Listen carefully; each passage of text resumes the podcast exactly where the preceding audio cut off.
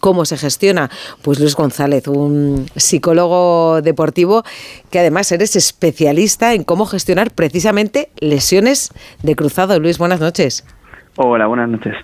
sí, efectivamente. Es verdad que es eh, una de las lesiones más graves que puede sufrir cualquier deportista profesional, más específicamente en, en el fútbol.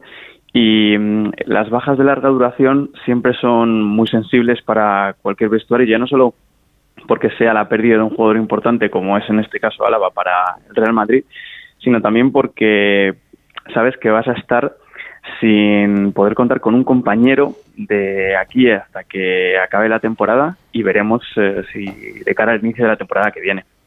¿Afecta anímicamente también al vestuario? Sí, claro. Eh, cualquier lesión, incluso por baja que sea o por leve que sea, puede afectar a un vestuario, como decía antes, ya no solo en el plano más relativo al rendimiento, más relativo al, juego, sino también en el plano personal. Porque no deja de ser una situación muy complicada que va a tener que atravesar una persona con la que compartes muchísimo tiempo. Y el proceso de recuperación en este caso de una lesión grave como es la rotura del ligamento cruzado puede ser eh, bastante tediosa, son muchos pasos y hay que ser muy paciente para poder recuperarse bien y volver a tope al 100%. Yo los jugadores que conozco eh, me dicen, Luis, que es como una montaña rusa de sensaciones, mm. que pasas por todos los estados y, y, en mucho tiempo y que al principio estás muy arropado y luego sientes momentos en los que sigues arropado pero te encuentras solo y en los que no ves el final, o sea que, que tiene que ser duro de, de, transitar también el camino. Sí, es, es, es una comparación bastante ajustada a lo que suele sentir un jugador o un deportista que, sufre esta lesión. Al principio las muestras de apoyo son muy grandes. De hecho, pues eh, hoy eh, Álava es un tema de actualidad, está en boca de todos y va a recibir muchísimos mensajes, muchísimas llamadas y va a sentir ese cariño, ¿no? Ese calor de alguien que lo está pasando mal y todo el mundo intenta arroparle y quererle.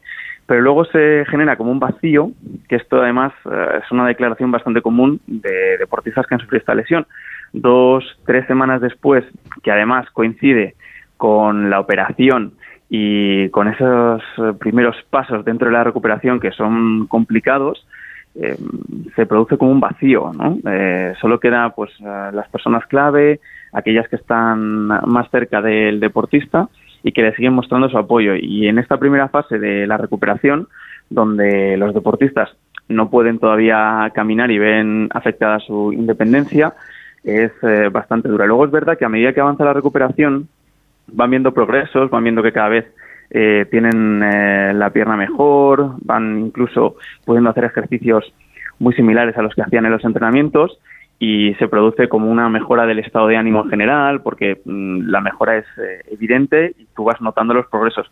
Y al final del proceso de recuperación, que suele ser en torno a los siete, nueve meses, porque el, cuerpo se tiene que acondicionar también a ese nuevo ritmo y a esa nueva situación, hay una sensación eh, ciertamente agridulce. Tienes eh, o puedes experimentar esa alegría de que estás ya cerca del final y que estás a punto de volver a competir, pero también pueden aparecer como esos miedos de, eh, bueno, mm, a ver qué va a pasar, a ver eh, si vuelvo al nivel que estaba antes o a ver si mm, todo sale bien y no me vuelvo a lesionar, que el miedo a volverse a lesionar es uno de los miedos más frecuentes en este tipo de casos. O sea, ¿es más fácil la recupera ¿qué es más fácil, la recuperación de la rodilla o la recuperación de la confianza y ese perder el miedo?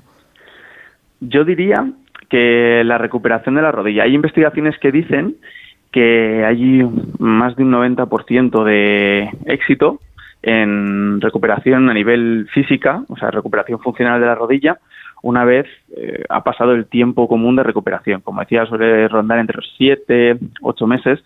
Aquí los expertos, los traumatólogos tendrán más eh, información, información más precisa que yo, pero eso suele ser lo normal. Lo que pasa es que la mayor preocupación de cualquier deportista, sobre todo de alto nivel, que ha sufrido esta lesión, no es eh, volver a jugar. Volver a jugar tienen el convencimiento de que seguramente lo puedan hacer, es volver al nivel al que estaban antes de la lesión, sobre todo si estabas en un muy buen momento, si eras titular indiscutible en tu equipo y si estabas dando un rendimiento excelente. Esa es tu verdadera preocupación. Y ahí volver a retomar la confianza, volver a recuperar esas sensaciones que tenías eh, antes de la lesión, requieren un trabajo un poco más específico, sobre todo a nivel psicológico. Pues Luis González, psicólogo deportivo, muchas gracias por arrojarnos luz de, de lo que le espera a David Álava en esta lesión. Y mira, aprovechamos también esta llamada para mandarle todo nuestro cariño. Gracias, Luis. Muchas gracias, Rocío.